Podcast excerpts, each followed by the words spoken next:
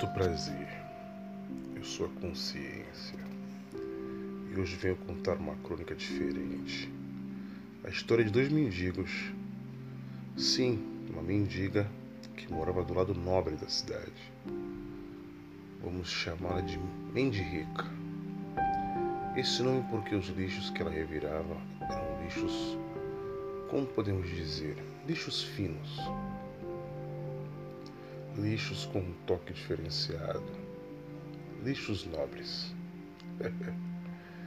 e do lado pobre da cidade tínhamos o mendigo vira-lata, sem pedigree. Esse vamos chamar de mendigo pobre.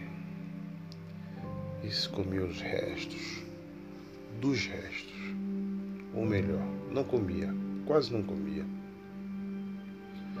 Todos sabemos que pobre não joga comida fora o resto do resto vai para os cachorros.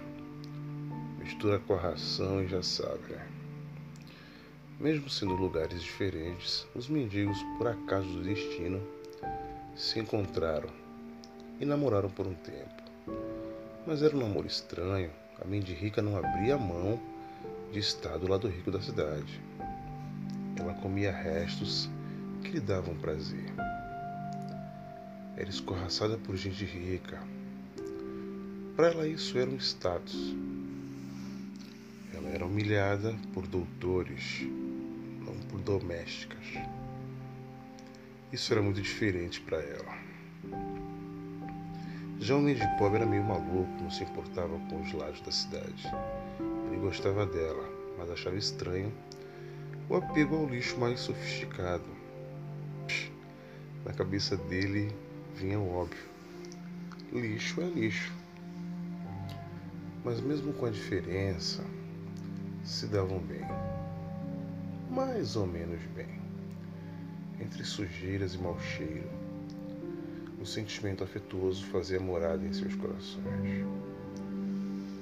Era fato. Se gostavam muito. Conversavam, até que gostavam das mesmas coisas mas uma névoa escondia os verdadeiros gostos nas entranhas da alma. Ambos tinham suas preferências, preferências que se diluíam, e o sentimento que um dia tinha sido até puro foi se esvaindo. E com o tempo, esse calor entre os dois foi amornando a mente rica mostrava claramente que não abriria mão do lado rico da cidade, e o mente pobre sempre era assombrado com a dúvida em saber qual a diferença dos lixos, até porque lixo era lixo. O resto de alguém que não quis mais um determinado produto, comida, etc. Não era racional status por abrir lixeiras mais bem conservadas tempo se passou e a distância aumentou.